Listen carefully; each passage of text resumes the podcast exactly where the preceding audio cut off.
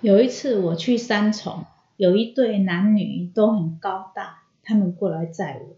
当他们看到我这么矮小，他们两个很怀疑这个人可以帮我们吗？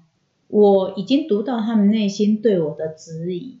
回到家之后，我就跟他们讲：你们四处拜拜搞了半天，已经无路可走了。我是最后一个，我如果帮不了你们，你们都打算要去自杀了。他们两个当下就跪下来一直哭，说：“师姐，你怎么知道我们内心在想什么？你怎么知道我们两个真的打算要去自杀了？”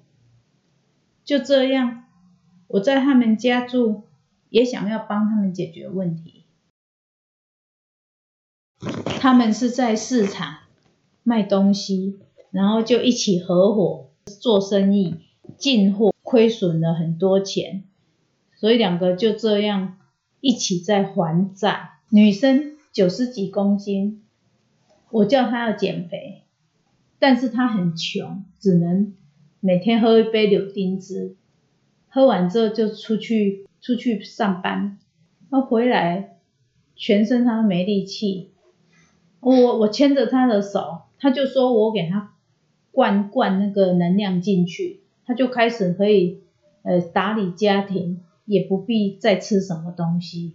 当我要离开，过几天后，找完祖先我要离开的时候，在统年客运，当着众人的面，他们两个跪下来求我，师姐，你不能把我们两个放弃，你还要再来。